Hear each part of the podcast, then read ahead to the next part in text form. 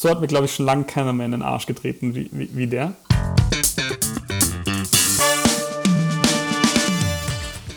Hallo und herzlich willkommen zu Turning Points.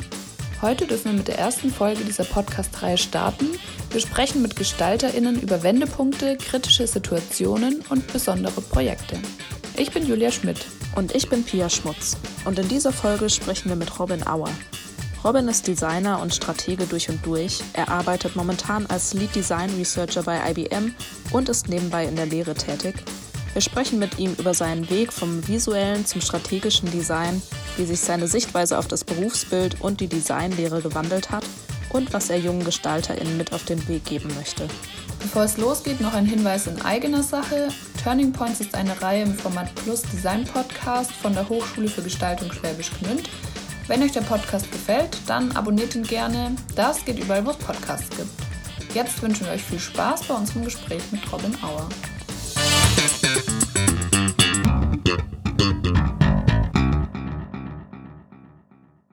So, hallo Robin, schön, dass du da bist. Hi Robin. Danke, dass ich da sein darf. Ja, natürlich. Ja, wir freuen uns, dass wir heute mit dir sprechen können und äh, hoffentlich bekommen wir ein paar Einblicke in deine Erlebnisse und Sichtweisen. Ähm, wir haben zum Anfang so eine kleine schnelle Fragerunde vorbereitet mit Entweder-Oder-Fragen. Äh, es sind so fünf Stück und du darfst einfach so ganz spontan antworten darauf. Okay, ganz spontan. Ganz spontan. Passend zur ersten Frage. Spontan oder geplant? Geplant. Hören oder sehen? Sehen. Alleine oder im Team? Im Team. Früh oder spät? Früh. Strategie oder Bauchgefühl? Strategie.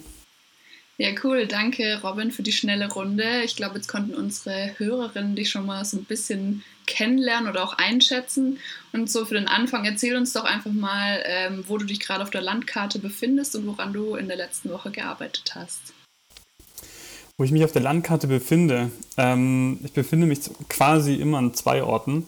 Und das ist ja auch das Schöne mit der digitalen Welt, man kann sich irgendwie an mehreren Orten gleichzeitig befinden. Ähm, ich bin einerseits in der Lehre in Konstanz am Bodensee, das heißt im, im ganz Süden Deutschlands und zum anderen beruflich ähm, zumindest in der Mitte ähm, oder im oberen Teil Baden-Württembergs in Stuttgart. Ähm, das heißt einmal in der Lehre an der Hochschule Konstanz und beruflich bei IBM in Stuttgart. Und woran habe ich letzte Woche gearbeitet? Ähm, das ist sehr, sehr, sehr unterschiedlich aktuell.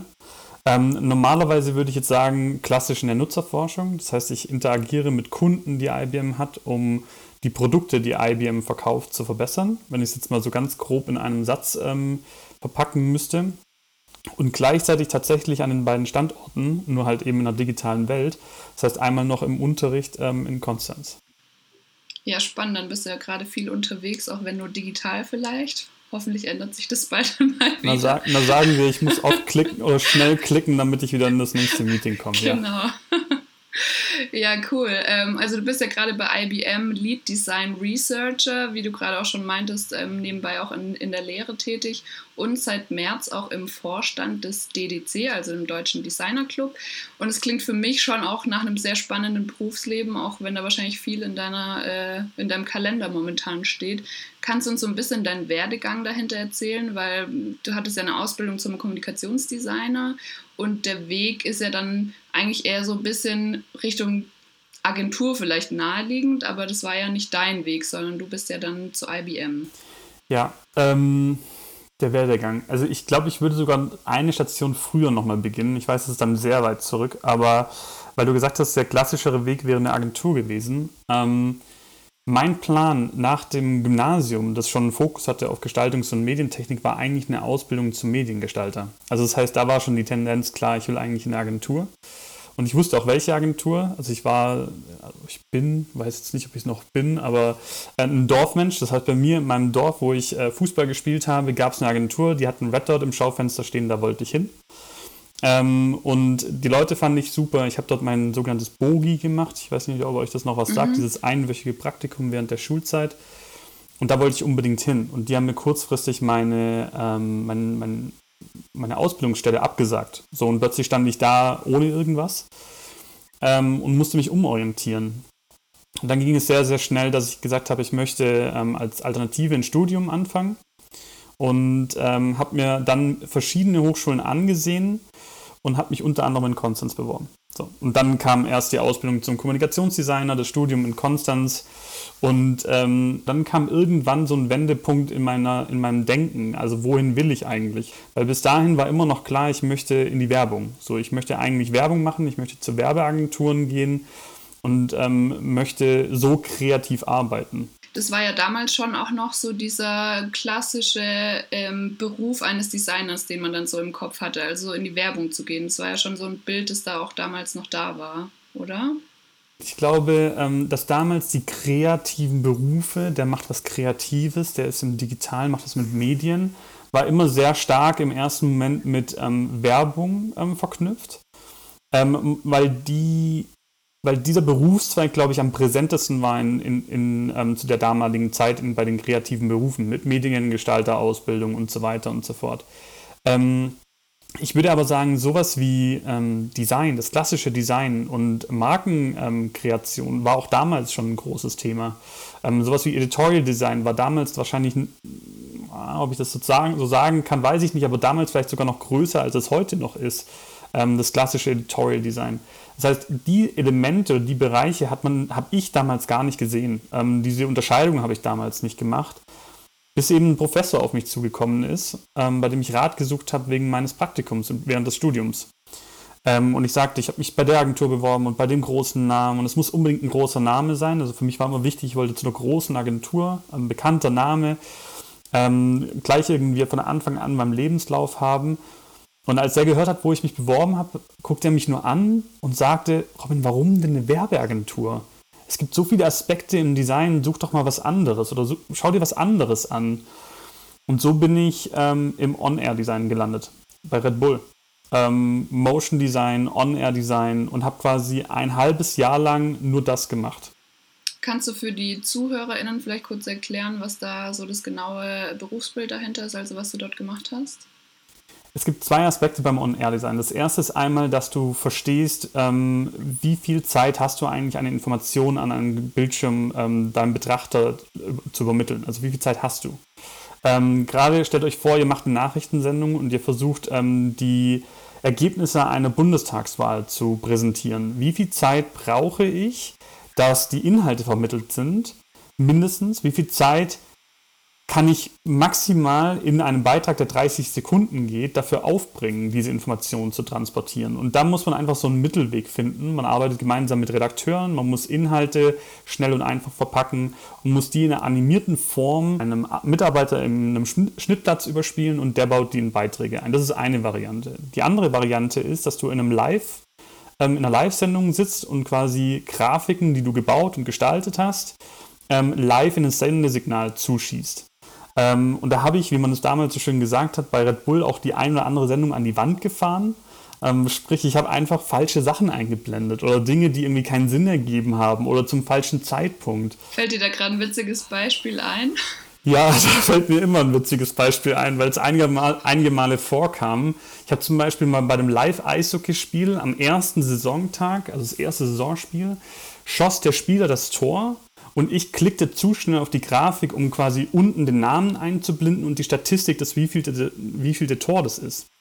Diese Grafiken werden über Datenbanken befüllt und ich war schneller als die Datenbank das Tor anerkannt hat und dann wurde der Name eingeblendet und die Statistik sagte, das war sein nulltes Saisontor.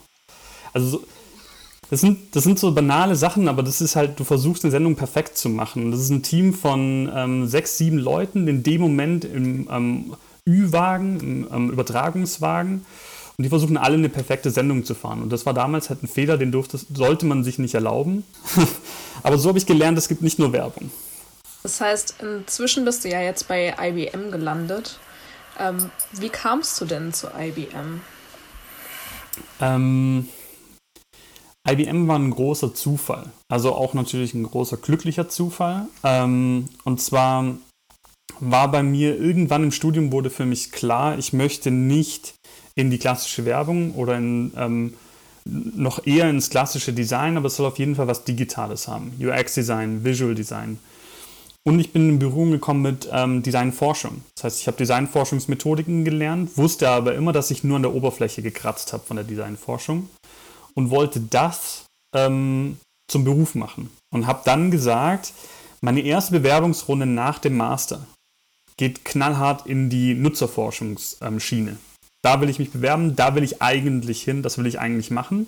Ich war, hatte das Gefühl damals, ich bin aber nicht gut genug, um in dem Bereich zu arbeiten und habe ähm, auf einer Konferenz einen Flyer gefunden, bei dem IBM Werbung macht. Und das ist so lustig, weil ich arbeite heute mit der Kollegin zusammen, die den Flyer gestaltet hat. Und sie freut sich immer wieder, wenn wir dann darüber reden, dass wir, ähm, dass ja quasi dieser Flyer mich zur IBM gebracht hat. Und da stand drauf, sie suchen nach Nutzerforschern, nach User Researchern. Und ähm, ich habe mich darauf beworben. Das war tatsächlich eine Zweitageskonferenz. Ich bin abends oder nachts im Hotel gewesen und habe gedacht, ach komm, jetzt schickst du die Bewerbung noch kurz raus und ähm, habe die Werbung rausgeschickt und dachte mir, es wird eh nichts. Und ähm, dann wurde ich eingeladen und dann war ich äh, plötzlich tatsächlich Nutzerforscher bei IBM. Das ist ja ein schöner Zufall, dass das so geklappt hat. Ähm, mit deiner Tätigkeit, die du jetzt bei IBM machst, das ist ja eigentlich was, was ganz anderes, was du ursprünglich gelernt hast, eben dieses Kommunikationsdesign, das klassische. Ähm, hat sich mit dem Job auch deine Sicht auf die Rolle von DesignerInnen geändert? ich würde gar nicht mehr sagen, dass es so groß was anderes ist. Ich glaube, dass es einen anderen Teil vom Design und von unserem Beruf einnimmt. Meine Sichtweise auf ähm, Gestaltung an sich hat sich in, in dem Bezug geändert, dass mir irgendwann im Master, vielleicht war es sogar schon das letzte Bachelorsemester, durch das Thema Designforschung das Licht aufgegangen ist, dass Gestaltung beginnt schon bevor man sich darüber Gedanken macht, wie die Oberfläche mal aussehen soll. Wie das oberflächliche Erscheinungsbild aussehen soll. Und ich glaube, ich glaub, es war Viktor Papanek, der gesagt hat, ähm, Design beginnt schon vor, de, vor dem ähm, Formbildungsprozess quasi. Und ähm, das wurde mir irgendwann im siebten Bachelorsemester klar. Und ich habe gesagt, in die Richtung will ich gehen.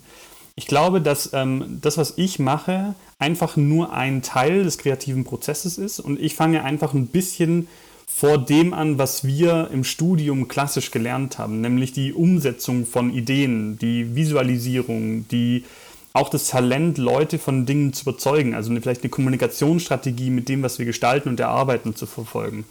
Aber das auch noch zielgerichtet zu machen auf eine gewisse Zielgruppe, also zu wissen, wen ich ansprechen will und dann zu verstehen, wie diese Gruppe denkt, wie diese Gruppe handelt, wie diese Gruppe, ähm, was für ein Problem die Gruppe überhaupt hat ähm, das fängt einfach nur ein Stück früher an. Ich glaube nicht, dass das ähm, nicht Teil unseres Designberufes ist. Das heißt, das war für dich vor allem eher eine Horizonterweiterung, der dein, deine ursprünglichen Skills, die du gelernt hast, sozusagen noch erweitert hat. Und du hast da darauf aufbauen können? Ganz genau. Ähm, mir wurde irgendwann klar, man spricht ja auch vom klassischen Autorendesign, ne, dass man sagt, ähm, es gibt quasi diesen einen, diese Gestalter-Ikone, diesen Gestalter, der einen gewissen Stil verkörpert, den ich engagiere, weil ich möchte, dass meine mein, meine, meine Kommunikation so ist, wie er seinen Stil eben nach außen auch ausdrückt. Und diesen Bereich, diesen Autorendesign-Bereich, das ist das, mit dem ich aufgewachsen bin. Ich dachte, dahin muss ich gehen. Und ich habe sehr schnell gemerkt, das würde ich heute auch immer noch unterschreiben, ähm, alle meine Kommilitonen damals im Studium waren kreativer als ich das war. So, ich habe immer von Anfang an gesagt, wenn die Strategie und das Konzept hinter meiner Idee nicht funktioniert, dann finde ich meine Ideen nicht gut. Ähm, und das Problem war immer, dass ich, dass ich von drei Monaten oder dreieinhalb Monaten im Semester habe ich 90 bis 95 Prozent der Zeit an meiner Idee und an meiner Strategie gearbeitet, an meinem Konzept gearbeitet und habe dann noch ganz schnell was hingeschmissen, so an, an, an visueller Gestaltung. Und deswegen war ich da nie wirklich gut drin. Also ich, die anderen waren immer besser, sagen wir es mal so. Ich glaube, ich bin akzeptabel, aber die anderen waren immer besser als ich. Und das haben meine Professoren auch immer angemerkt. Also meine Professoren, ich habe schon gestritten mit Professoren, weil sie meinten, die Arbeit ist schlecht. Und ich habe gesagt, nein, die Arbeit ist nicht schlecht. Sie ist einfach nur strategisch und konzeptionell fokussiert, aber sie ist deswegen nicht schlecht. Ähm, und das hat mich mein ganzes Studium über begleitet und ähm, begleitet mich komischerweise jetzt auf eine andere Art und Weise im Beruf. Das finde ich interessant, dass das früher schon sich bei dir so herauskristallisiert hat und vor allem, dass du dann den Profs eigentlich Kontra gegeben hast ähm, und da halt dahinter gestanden bist. Wie war das denn für dich, als du äh, zu IBM gekommen bist und dann eben nicht mehr in diesem ursprünglichen Kompetenzfeld gearbeitet hast, sondern eben in diesem erweiterten äh, Kompetenzfeld? Ähm, in einem ersten Moment fragt man sich immer eigentlich, ist man eigentlich gerade gut genug? Auch für seine Position, die man hat. Macht man das gerade richtig? Ähm, erfülle ich die Erwartungen, die das Unternehmen in mich hat in dem Moment? Und äh, je mehr oder jede Kritik, die man dann in dem Moment bekommt, wiegt umso schwerer, als dass sie eigentlich gemeint ist, weil man will sich ja eigentlich gegenseitig verbessern. Und jedes Lob, ähm, wie man so schön sagt im Süden, ähm, lässt sich fühlen wie King Cass. Ne? Also du bist dann plötzlich, fühlst dich größer als du bist, weil du plötzlich merkst, okay, vielleicht kann ich doch was beitragen. Und irgendwann lernst du, weil ich arbeite ja mit vielen Nutzerforschern zusammen, ähm, irgendwann lernst du, deinen Hintergrund, den du mitbringst als Gestalter, als Kommunikationsdesigner, was für Stärken gibt es mir eigentlich im Gegensatz zu jemandem, der jetzt eher wissenschaftlich fokussiert arbeitet? Ne? Weil das gibt es ja in der Nutzerforschung auch. Jemanden, der Psychologie, Soziologie, Anthropologie studiert hat. Dem können wir wahrscheinlich nach einem dreieinhalbjährigen Studium erstmal nicht das Wasser reichen. Aber dafür haben wir andere Stärken als Designer. Ähm, Stärken in der Visualisierung, Stärken in der Kommunikation von Forschungsinhalten, Stärken, ähm, die eben dann der Soziologe vielleicht nicht unbedingt sofort auf, aufarbeiten kann. Und so habe ich gelernt, nicht unbedingt zu meinen, ich muss in Konkurrenz zu treten zu jemandem, der Psychologie studiert hat und vielleicht die besseren Forschungsmethoden kennt und anwenden kann, sondern eher zu lernen von diesen Leuten und dann mit meinen Design Skills ähm, quasi die Arbeit so bereichern oder anreichern, dass ich mit meinem Research genauso erfolgreich sein kann. Das hilft einem ja dann irgendwie auch, ähm, wenn man ins kalte Wasser geschmissen wird, diese Denke, dass man sich eben nicht mit den anderen vergleicht, sondern ähm, dann eben schaut, wie man selber seine Skills nutzen kann, um sich weiterzuentwickeln. Hast du zu einem bestimmten Punkt gemerkt oder, oder gedacht, dass du gerne noch weitere Kompetenzen in deiner Ausbildung irgendwie gelernt hättest, um vielleicht schneller in dieses Umfeld auch reinzukommen? Ich glaube, ich würde das gerne mit einer kleinen Anekdote, glaube ich, ähm, beantworten, die Frage. Und zwar, ähm, da muss ich nämlich heute Morgen dran denken. Ich war in einer Drucksituation bei einem Vorstellungsgespräch. Und zwar wurde ich eingeladen zu einem Vorstellungsgespräch. Ich wurde sogar eingeflogen zu einem Vorstellungsgespräch. Es war für mich das allererste Mal. Ne? Plötzlich investiert ein Unternehmen Geld, um dich einzufliegen. Und ähm, ich habe dort einen ganzen Tag lang unter Druck an einer Idee gearbeitet.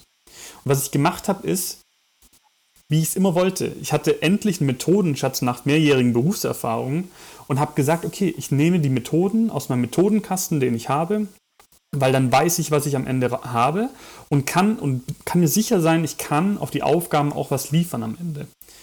Ich habe den Job nicht bekommen. Jetzt dürft ihr raten, warum nicht. Zu verkopft rangegangen. Das wäre tatsächlich auch mein Tipp gewesen, dass du zu wenig flexibel warst in dem, was du gemacht hast, weil du zu sehr diese Methoden gesehen hast. Genau. Die sagten zu mir, dass mein Ansatz ihnen zu methodisch sei. Und dann saß ich zu Hause mit dieser E-Mail, nee, es war sogar ein Anruf tatsächlich, und fragte mich, soll ich jetzt traurig sein, dass ich gerade diese Stelle nicht bekommen habe? Oder eigentlich so ein bisschen stolz auf mich sein, weil ich tatsächlich es geschafft habe, dass jemand zu mir gesagt hat, ich kann zu viel oder ich, ich fokussiere mich zu stark auf meine Methodik und bin zu wenig ähm, intuitiv unterwegs. Und das ist ja das, was wir in einem Designstudium eigentlich so ein bisschen versuchen, aus Studierenden herauszukitzeln, dass sie lernen, ihre kreative Ader, ihre Intuition so ein bisschen auch zu nutzen, um zu ähm, außergewöhnlichen Ideen oder Entwürfen zu kommen. Ne? Und ähm, das ist das, was ich beim Studium eigentlich immer hatte, dass ich irgendwie von meiner relativ intuitiv auf neue Ideen und neue Gedanken oder neue Entwürfe gekommen bin. Und plötzlich sagt mir jemand, dass das, was mir immer gefehlt hat, nämlich die Methoden, jetzt gerade zur Überhand genommen hat. Das war interessant. Das ist ja auch eine Bremse. Verstehst du? Das ist ja auch ähm, das ist für mich ja auch wieder eine Bremse, weil ich dann merke, okay, vielleicht darf ich nicht immer alles mit Methodik erklären oder mit einem methodischen Ansatz her ähm, aufziehen, sondern muss das, was ich als Gestalter gelernt habe, einfach auch mal intuitiv oder mal meinem, meiner, meiner, meinem Vertrauen, meinem intrinsischen Motivation, mein, ich weiß nicht, wie ihr es nennen wollt, aber diesen, ihr kennt es, wenn man für was brennt und einfach was, ähm, was raushaut als Gestalter und am Ende sitzt man so davor und denkt sich so, ist jetzt nicht mein Bestes, was ich je gemacht habe, aber schlecht ist auch nicht. Der Stolz des Designers, ne? Genau, genau. ja, das war damals so. Aber es war für mich eine gute Erkenntnis. Ich habe einfach gelernt, dass ich vielleicht jetzt an einem Punkt angekommen bin, wo ich dieses, ich kann, ich kenne nicht so genug Methoden. Mein Methodenkasten, so nenne ich ihn immer, mein Werkzeugkasten, mein Methodenkasten ist noch nicht voll genug. Vielleicht habe ich jetzt so langsam einen Punkt erreicht, wo ich sagen kann, er ist zumindest ähm, so voll, dass ich im Berufsleben gut überleben kann und vorankomme. Bei IBM hast du sehr diesen Methodenkatalog quasi kennengelernt. Also du hast so eine Toolbox bekommen, wie du strategisch und methodisch vorgehen kannst. Aber eigentlich war ja dann deine Ausbildung zum Kommunikationsdesigner in Konstanz, wo die Ausbildung ja doch sehr ähm, ja, kreativ und frei eigentlich auch gelehrt wird.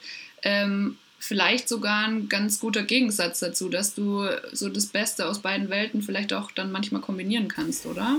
Ähm, ja, definitiv. Also ich, ich merke einfach, genau die Kombination macht es eigentlich aus. Also so wie du gesagt hast, Julia, ähm, es war die Kombination, die mir geholfen hat. Ähm, ich musste aber auch in gewisser Weise oder in gewissen Momenten ein bisschen Haltung zeigen. Also ich musste auch dann sagen, zum Beispiel, Resultate aus deiner Nutzerforschung sind nur so viel wert, wie du am Ende auch in deine Aufbereitung, in den Transfer des Wissens investierst und wenn du im Kommunikationsdesign, sage ich jetzt mal vorsichtig, aufgepasst hast, dann ist das eigentlich eine Fingerübung. Komplexe Inhalte in eine einfache Form zu gießen, ist das, was wir Tag ein, Tag aus gemacht haben. Und wenn du das drauf hast und dann auch noch in einem Kontext wie bei IBM mit sehr komplexen Problemen umgehen musst und die dann plötzlich einfach verkaufen kannst, dann, bekomm, dann, dann, dann bekommst du bei IBM so ein, so, ein, so ein Akronym angehängt, der nennt sich SME.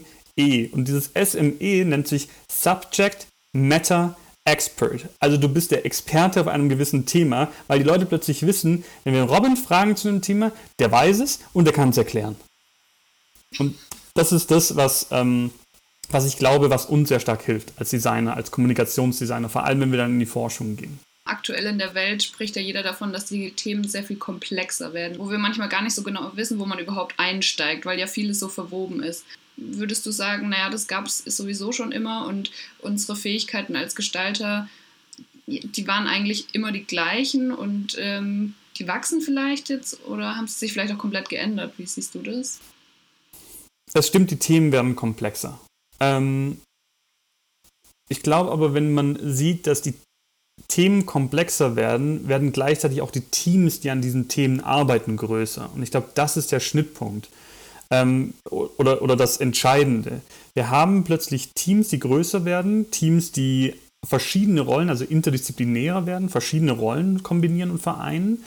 Und plötzlich muss ich mich als Designer nicht mehr mit einem anderen Designer rumschlagen, um ein Corporate Design ähm, zu bauen, sondern ich muss mich eben mit einem Informatiker unterhalten. Ich muss mich mit, mit jemandem unterhalten, der Backend Development macht. Ich muss mich vielleicht mit einem Data Scientist unterhalten und ich muss mit dem eine gleiche Sprache finden, um zu arbeiten.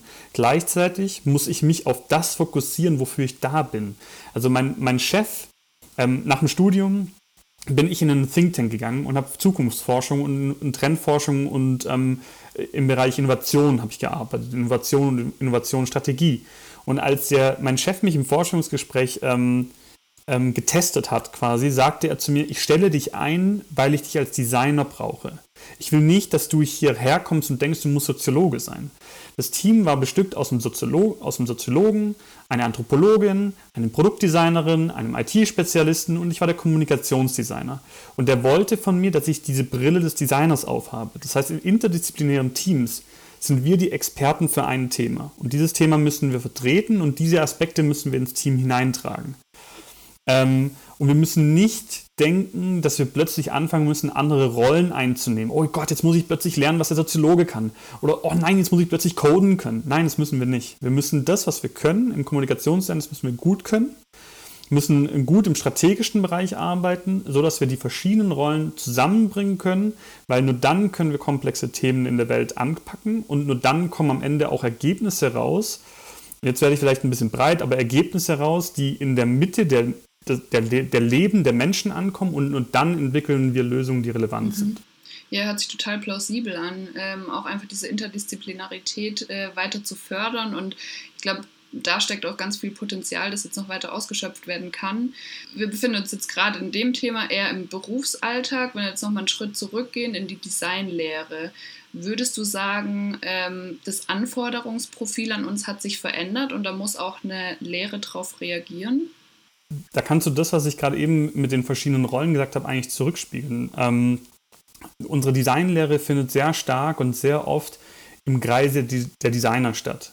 Ähm, und wir müssen öfter Projekte interdisziplinär denken. Schon, schon in, der, in, der, in der Universität, in der Hochschule, ähm, auf Akademien müssen wir anfangen zu, zu überlegen, welche anderen Rollen können unsere Designarbeit bereichern und dürfen aber nicht aus einer arroganten Designsicht her denken. Das ist genau das, was ich vorhin gemeint habe. Wir dürfen dann nicht hingehen und immer die Designattitüde raushängen lassen, sondern es ist ein Projekt, an dem wir gemeinsam arbeiten. Aber jetzt nochmal zurück zu deiner Frage bezüglich ähm, den, den Skills, die man in der Designlehre heute ein bisschen mehr braucht. In meinen Augen wendet sich Design von einem klassischen Autorendesign immer mehr hin zu einem Human-Centered Design. Auch in der Ausbildung. Ich glaube nicht, dass beides sich ausschließt. Ich glaube nicht, dass es entweder oder gibt. Ich glaube, es funktioniert auch beides zusammen. Aber im Human-Centered Design steht nun mal der Nutzer, von dem wir arbeiten, immer im Vordergrund. Ähm, Don Norman ist ein klassisches Beispiel vom Vertreter, wie, wie, wie Human-Centered Design eben ähm, funktioniert. Du hast immer ein klares Problemfeld, an dem du anknüpfst. Anschließend gehst du hin und versuchst aus diesem klaren Problemfeld Prozesse zu verstehen von Nutzern. Versuchst in dem Prozess verschiedene ähm, Problemfelder, Painpoints herauszuarbeiten, gewisse Bedürfnisse. Und dann gehst du nach und nach ähm, in, eine, in eine Problemlösung rein. Und diesen Prozess den brauchen wir in der Designerausbildung heute. Wenn wir den nicht haben, dann schicken wir Designer auf den Markt, die sehr oft Dinge machen, die sich rein auf die visuelle und optische Oberfläche von einem Produkt beziehen und eben nicht tief in den Kern der, des kommunikativen Problems vordringen. Und das muss in der Designausbildung früh reinkommen. damit verknüpfen wir dann Methodiken wie zum Beispiel ganz simpel mein Nutzerinterview führen. Oder ich mache eine kleine Beobachtung und ähm, gehe vielleicht mal, wenn ich was für ein Altenheim mache, in ein Altenheim rein und beobachte Prozesse zum Beispiel. Das sind ganz einfache Methodiken, die, die haben offiziell Namen, die kann man auch nachschlagen. Aber ganz ehrlich, wenn ich sage, ich möchte für Nutzer gestalten, dann muss ich euch noch nicht mal sagen, dass es da eine Methodik gibt. Ähm, dann ist es eigentlich für Gestalter, muss es selbstverständlich sein zu sagen, okay, ich soll was für ein Altenheim gestalten, dann muss ich den Prozess vielleicht besser verstehen und sollte es mir mal anschauen. So. Ja, klar, das ist natürlich immer so dieser Punkt, ähm, wir sind ja auch Dienstleister am Ende, wir möchten Probleme lösen, wir möchten am Nutzer arbeiten. Ähm, du bist ja selbst auch äh, in der Lehre tätig. Konntest du selbst sowas auch schon mit einfließen lassen? Also einmal das Interdisziplinäre oder auch die Methodiken? Oder denkst du, dass das eher ein langer Prozess ist, der wirklich fundiert umgekrempelt werden müsste? Mal, ich glaube tatsächlich, dass ähm, der Designer über den Nutzer nachdenkt und bei der Kunst ist es umgekehrt. Ähm, der Nutzer denkt über die Kunst nach. Ähm, ich selber hatte leider noch nicht die Möglichkeit, und ich sag dir auch warum, weil ich selber, weil ich das, ich bin ein sehr starker Vertreter davon, Methodenlehre, ähm, Nutzerfokus ähm, zu unterrichten und in, in, in jedem Designstudiengang zu etablieren. Aber man muss sich immer die Frage stellen, auf was baut es auf? Also wo baue ich auf? Was sind die Grundlagen, die ein Gestalter mitbringen muss, dass ich dann sagen kann, so und jetzt baue ich darauf auf. Muss ein Gestalter InDesign können, Photoshop können, Typografie verstehen, Wahrnehmungspsychologie gehabt haben, ähm, Medientheorie mal gehabt haben, um anschließend dann zu sagen, okay, jetzt kann ich mit einem methodischen Ansatz Gestaltung unterrichten. Und ähm, da ist es eben gerade bei uns in Konstanz so, dass wir immer noch ein sehr starkes gestalterisches Fundament herstellen wollen und auch immer noch tun. Das heißt, die, der methodische Ansatz kommt sehr, sehr spät. Und das ist einfach nur ein Ansatz in der Lehre, den man verfolgt. Ob man das gut findet oder nicht, ist jedem selbst überlassen, aber ähm, dann muss man sich einfach entscheiden, wie viel gestalterische Grundlagen sollte ein Designer haben, bevor ich überhaupt mit ihm in so einen theoretischen, methodischen Ansatz eingehe. Also kurz auf deine, deine Frage zu antworten, nein. Okay, danke für die Zusammenfassung. Also du hattest ja diesen Wendepunkt recht früh, dass du gemerkt hast, du hast Lust, da ein bisschen strategischer ranzugehen. Ähm, bei mir, muss ich sagen, kam das jetzt dann doch erst mit dem Master, weil ich da dann nochmal einen ganz anderen Ausblick bekommen habe. Kannst du da, ähm, ja, wie gesagt, jungen Gestalterinnen was mit auf den Weg geben? Ich glaube, ich vergleiche jetzt, jetzt wieder ein bisschen mit Konstanz. Ähm, ich glaube, was ich jungen Gestaltern und Gestalterinnen auf, mit auf den Weg geben würde, ist, ihr wollt einen Beruf erlernen, also informiert euch über diesen Beruf. Das ist eine Hohlschuld, keine Bringschuld. Ähm, ihr müsst verstehen, was Kommunikationsdesign euch nach dem Beruf bieten kann. Weil ihr könnt in viele unterschiedliche Be Bereiche reingehen, in unterschiedliche Richtungen gehen. was ich, was ich damit meine, ist, mit einer Hohlschuld ist, ihr solltet in den ersten Semestern im Grundstudium anfangen und eure Professoren piesacken, dass sie euch sagen, was kann ich denn im Design machen? Und dabei solltet ihr im Hinterkopf behalten, jeder Professor hat eine andere Sichtweise. Das heißt, ihr müsst jeden Professor fragen. Und dann im Laufe eures Studiums versucht zu verstehen, was geht in welche Richtung. Wenn euch ein, ein Professor sagt, Fotografie ist das Ding, ist der Shit, dann geht in Fotografie. Aber dann guckt auch, dass ihr euer Studium in Richtung Fotografie so ein bisschen ausrichtet. Schaut nach links und nach rechts, bleibt offen, aber guckt, dass ihr dann auch eure Kurse so ein bisschen wählt, dass ihr in Richtung Fotografie geht oder Illustration oder Editorial Design oder dann eben auch sagt, okay, Moment mal ganz kurz, der eine Professor hat gesagt, da gibt es was wie Design, Forschung, ähm, habe ich noch nie gehört, was passiert da? Ausfragen, ausfragen, ausfragen und dann sagen, hey, Moment mal ganz kurz, der Professor möchte von mir, dass ich jetzt in HTML eine Webseite code okay, wer ist denn da die Zielgruppe? Weil dann fangt ihr selber langsam darüber an nachzudenken. Und dann habt ihr nämlich genau das, was ich vorhin gemeint habe. Ihr fangt selber an, euch eine Haltung zu bilden. Und dann sagt ihr, hey, ich habe hier eine Webseite gebaut. Die ist jetzt nicht vielleicht die, der Brüller vom visuellen her. Okay. Aber ich weiß, wer meine Zielgruppe ist. Du wunderst dich, warum der Text bei 20 Punkten liegt und der Farbkontrast immer mindestens 60% Unterschied hat. Ja, ist klar ich habe eine klare Zielgruppe und die hat Probleme mit kleinem Text und die braucht diesen Kontrast, um visuell das Ganze wahrzunehmen. Was für dich vielleicht im ersten Moment ein bisschen doof aussieht, trifft voll die Zielgruppe. Und damit gewinnt ihr normalerweise im Design. Stichwort, was ich da raushöre, ist auch Selbstbewusstsein, sich hinstellen zu können und das so zu argumentieren und auch natürlich auch das Konzept dahinter zu verstehen und zu erklären und dann auch gar nicht drumherum zu hören, wenn jemand die Geschmacksfrage auspackt. Genau, genau, ja. Und wenn ihr älter werdet und reifer werdet im Studium und das Gefühl habt, ihr habt Lust, dann schaut einfach mal in so Studiengänge rein, wie Psychologie, Anthropologie. Was bieten die vielleicht für euch ähm, an Methoden, die euch helfen können, euren Nutzer und den Benutzer von, egal was ihr gestaltet, ne? Buch, Magazin, Plakat, noch besser zu verstehen. Äh, vielen Dank, Robin, dass wir so ein bisschen Einblick in deinen Werdegang bekommen haben, äh, über deinen Wendepunkt dann auch schon im Studium, der dann doch recht früh auch kam und deinen ja, bisherigen beruflichen Weg äh, so geprägt hat. Äh, vielen Dank dafür. War es super spannend, da mal reinzugucken. Gerne und danke, dass ich die Fragen beantworten durfte. Es kommen jetzt tatsächlich zum Schluss auch noch mal drei Fragen, die wir vorbereitet haben, die wir dir gerne noch mal stellen möchten. Die erste Frage wäre, was ist ein Risiko, das sich lohnt? Ein Risiko, das sich lohnt. Haltung zeigen und egal was für einen Titel die Person euch gegenüber hat, wenn ihr eine Haltung habt und die begründen könnt, dann auch artikulieren. Hast du da vielleicht noch mal eine kleine persönliche Geschichte für uns? Ähm, ja, ich habe ein Beispiel. Meine Managerin meinte nach einem Jahr bei IBM, ich solle doch aufhören, so viel Energie in die visuelle Aufbereitung meiner, meiner Präsentation, meiner Dokumentation und meiner Research-Resultate zu stecken. Um, woraufhin ich sagte, dass das meine Leidenschaft ist, dass ich das gar nicht abstellen kann. Wenn ich eine Präsentation aufbaue, dann sind Texte ausgerichtet und Grafiken sehen passend zur Präsentation aus.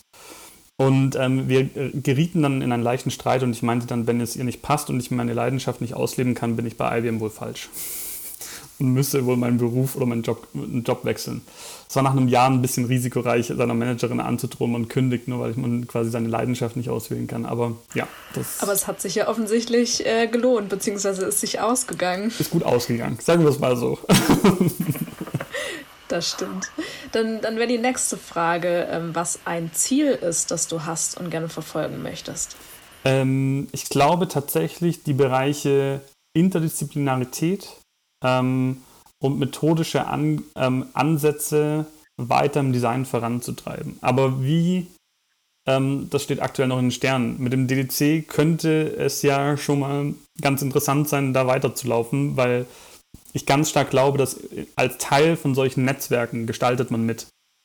Und ähm, deswegen bin ich Mitglied geworden im DDC und deswegen habe ich mich der Vorstandswahl gestellt. Ähm, und ich, genau sowas, deswegen bin ich angetreten, um das quasi mehr im Design zu verankern. Das ist ein schönes Ziel. Wir sind gespannt, was wir da von dir noch mitbekommen. Als allerletztes hätten wir noch die Frage für dich. Wer oder was hat dich in letzter Zeit inspiriert und warum? Eine Persönlichkeit, die ich bei IBM kennengelernt habe, die für mich ähm, sehr inspirierend war, war einer unserer Leiter im Trainingscamp bei IBM. Der hat uns vier Wochen lang permanent rund gemacht und hat uns vier Wochen lang immer, immer in den Arsch getreten, dass wir Gas geben müssen, dass wir noch mehr machen müssen und noch mehr machen müssen. Und dass wir, und hat uns aber immer motiviert mit dem, dass er gesagt hat, so, ihr habt jetzt so viel schon gemacht. Wenn ihr jetzt aufgebt, ist alles für die Katze. Ihr müsst jetzt noch die letzte Woche nochmal Gas geben. Und hat uns immer wieder wirklich rund gemacht, hat uns, also so hat mir, glaube ich, schon lange keiner mehr in den Arsch getreten wie, wie, wie der.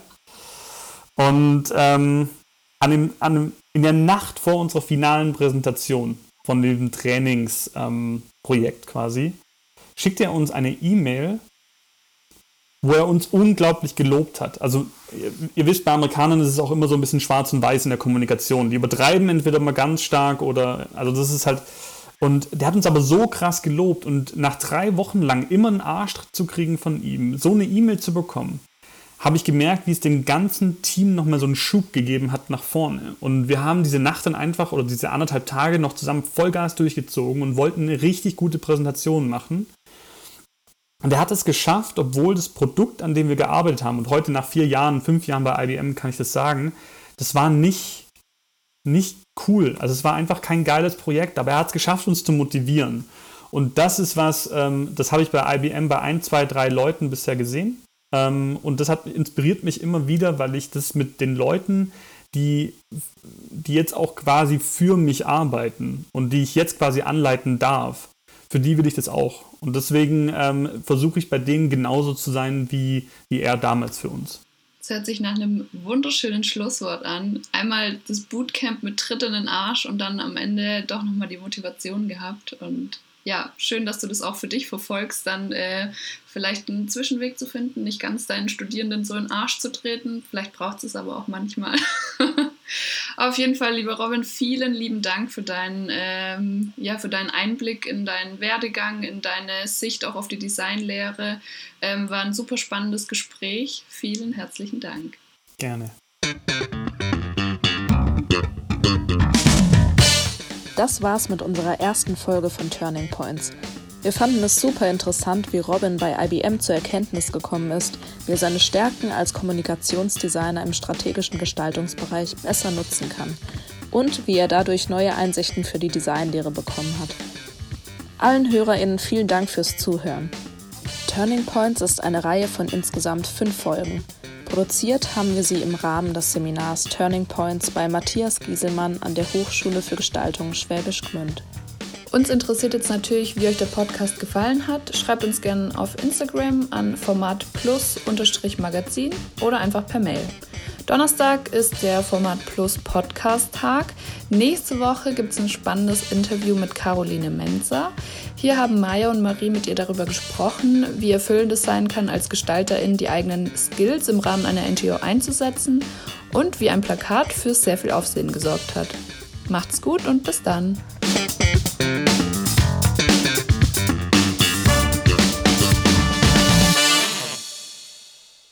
Schwierigste Frage zum Schluss.